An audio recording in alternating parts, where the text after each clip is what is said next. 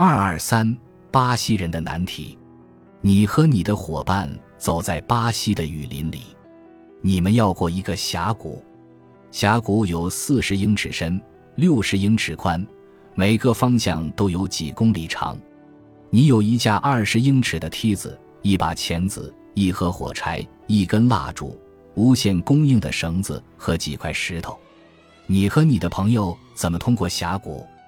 只有不到百分之十的人能解决这个问题，为什么你能够或者不能够解决它？你用了所有提供的工具了吗？方法很简单吗？不能解决是因为你附加了太多的因素呢？在朋友身上试试，并记录他们的解决方法。参见正文中对问题的表征的讨论，答案在本章末。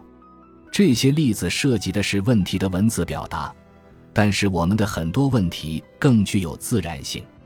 例如，我们会为房间内家具的摆设、上下班的最短路线、购物时哪家最合算等等这些问题烦恼。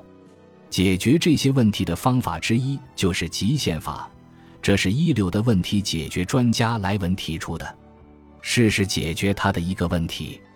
两根旗杆各一百英尺高，有一条一百五十英尺长的绳子，两头分别系在两根旗杆顶端，松弛地挂着。绳子的最低点处距离地面二十五英尺。两旗杆间距是多少？你可以得出答案吗？怎么解答？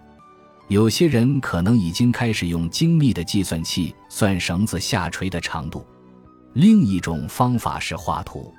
其实方法很简单，而且不需要高级的几何学知识，只需要常识。记住，答案见本章末。这些例子都表明问题表征的重要性。问题表征能增强你解决问题的能力。总的来说，这些问题的解决似乎发生在意识的一个闪亮的瞬间。格式塔心理学称之为顿悟，在一个点上，一切明朗。所有难题迎刃而解，但是，通常问题解决是通过对谜题各个小部分的逐步发现而完成的。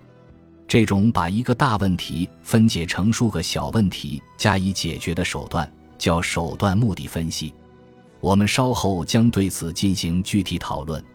现在试试用手段目的分析法解决一个问题。这是问题解决和知识表征部分的最后一个例子，见题为试一试，病人、精神病学家问题和你的问题的方框。在这个问题的结尾，有一个矩阵来帮助你推理和演绎。你不可能再不依赖任何外在的表征帮助下解决问题。